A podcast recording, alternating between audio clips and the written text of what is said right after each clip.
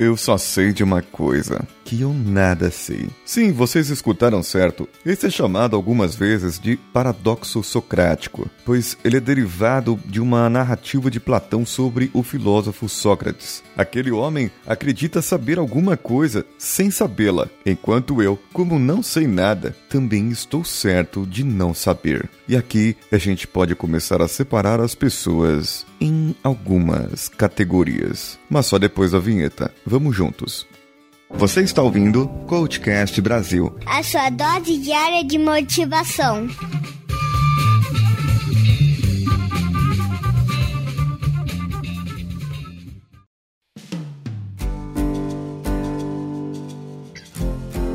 Quais são as categorias de pessoas que podemos separar?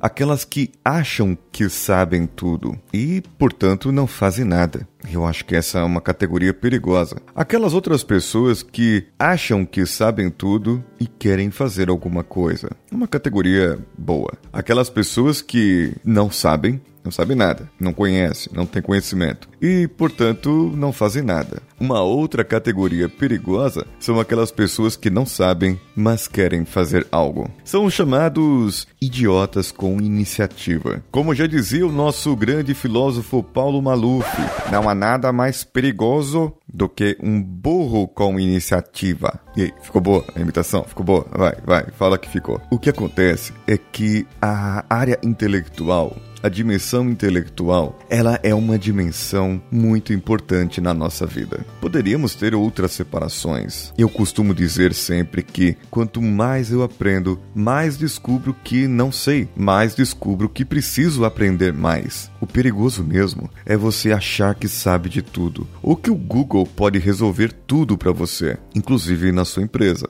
inclusive na sua casa. Muitas vezes uh, o Samuel faz algumas perguntas para mim e eu penso e respondo. Às vezes a resposta é tão fantástica, afinal de contas, eu sou um pai e o pai precisa saber todas as respostas para o seu filho, independente se elas sejam verdades ou mentiras, independente se elas sejam críveis ou não. Importante é que o pai precisa saber todas as respostas para o seu filho. Então a senhora Siqueira sempre fala: não é melhor você dizer que não sabe ou que vai procurar? E é muitas vezes isso que acontece nas empresas. No seu trabalho, você deve conhecer alguém aí intimamente, talvez, quando você se olha no espelho. Aquela pessoa que não quer admitir que não sabe, não quer admitir que não fez, não quer admitir que não estudou ou que não conhece. Tem uma pessoa que já trabalhou comigo em que eu estava em uma discussão sobre eficiência e eficácia. O que é eficiência, o que é eficácia com uma outra pessoa. Quando de repente essa pessoa entrou na nossa sala, entrou na nossa discussão falando que esse termo foi cunhado por não sei quem no ano tal e, e, e foi feito assim, assim, assado, pondo um ponto final na nossa discussão. Olhei para a cara da, daquela pessoa, olhamos na verdade e falamos: Ué, nós estávamos apenas conversando e você veio assim e encerrou a nossa conversa. Mais tarde, depois daquele dia de trabalho, eu acabei descobrindo que, por acaso, no histórico do computador daquela pessoa estava a pesquisa no Google diferença entre eficácia e eficiência. E acabou que nós sabemos que aquela pessoa ela sempre se pautava no Google e queria ter um assunto, queria falar alguma coisa, ela queria estar ela queria ser uma pessoa intelectual, mostrar que sabia, mostrar que conhecia. E muitas vezes isso é perigoso. A dimensão intelectual, ela pode muito e vai ajudar você a resolver alguns problemas da sua vida. Afinal de contas, é a dimensão que vai poder trazer para você o conhecimento. É a dimensão que vai poder mostrar para si, para ti, que você depende ou não de algum conhecimento, que você pode ou não aprender mais, ou que você deve ou não buscar mais conhecimento, como já dizia o outro filósofo, o ET Bilu.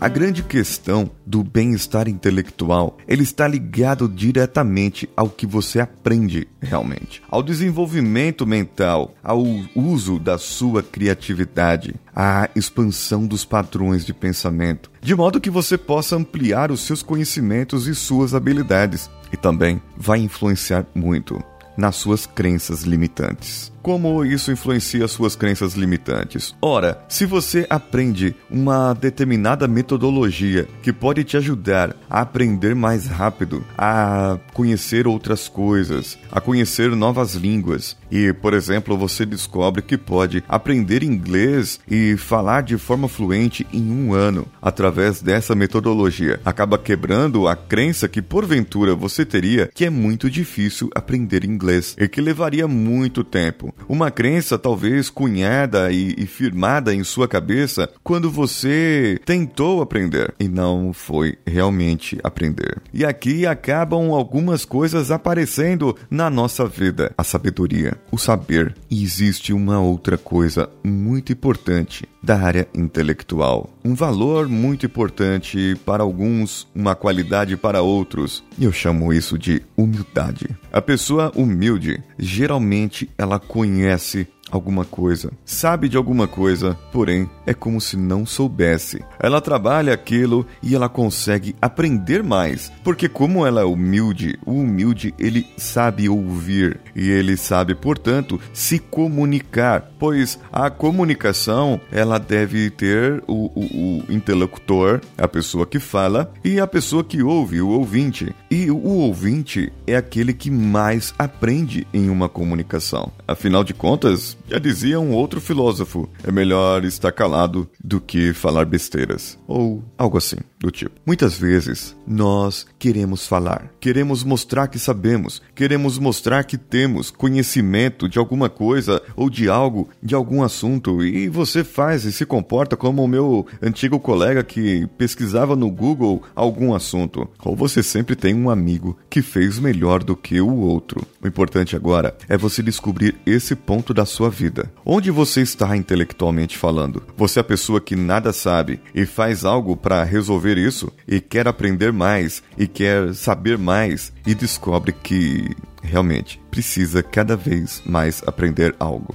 Ou você é aquele que acha que sabe de tudo e não precisa de mais nada. Somente o seu conhecimento basta. Somente a sua opinião é verdade. Somente o que você fala é verdade. E você sempre está numa escuta defensiva. A verdade, eu acabei de inventar e cunhar esse termo, coloca registrado aí. Eu não ouvi ainda esse termo em algum lugar ou li, mas normalmente existe a escuta ativa e a escuta passiva. E a escuta defensiva é aquela onde a pessoa ela fica realmente na defensiva, querendo ver o que você vai falar para ela falar. Não, isso não é verdade. O que eu sei é melhor que você. O que eu tenho é melhor que o seu. O meu amigo, o meu primo, ele sabe mais do que você.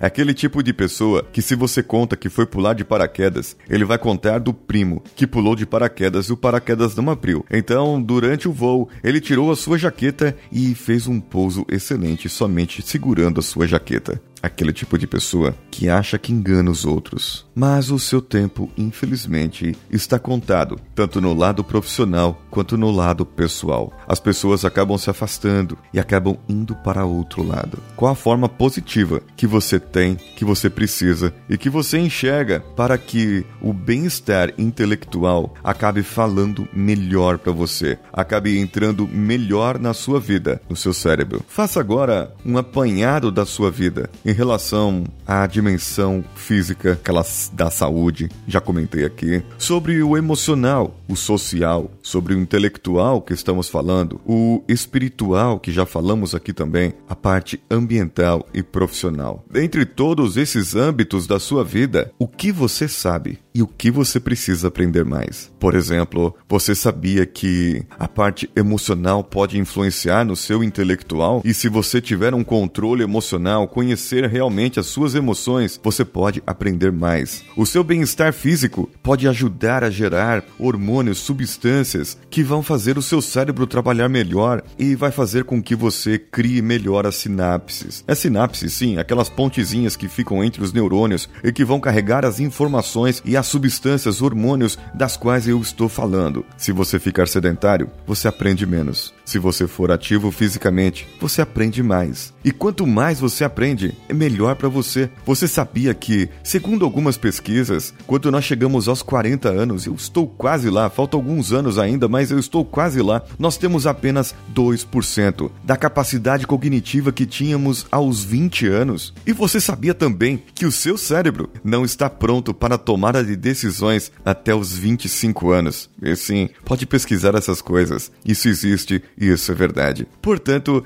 eu sou contra certas coisas. Por exemplo, diminuição da idade penal. E também sou contra pessoas menores de 18 anos poderem votar. E pessoas menores de 21 poderem dirigir, por exemplo. Baseado nessas pesquisas. Nem todo mundo se comporta assim, mas a maioria das pessoas, as suas tomadas de decisão até os 25 anos são influenciadas. A maioria das pessoas, as suas tomadas de decisão são influenciadas. Agora imagine só, todas as maiores decisões da sua vida você toma geralmente antes de completar 25 anos. Você escolhe a sua carreira, você escolhe o político. Muitas vezes, muitas pessoas já casaram ou casavam antes dos 25 anos. Quer uma decisão mais importante do que o casamento? O seu emprego, a sua faculdade, tudo isso vai ser influenciado de alguma maneira na sua vida, ou por amigos, ou por pais, ou por outros amigos que estão sendo influenciados por outros amigos, ou por algum parente, ou você apenas será convencido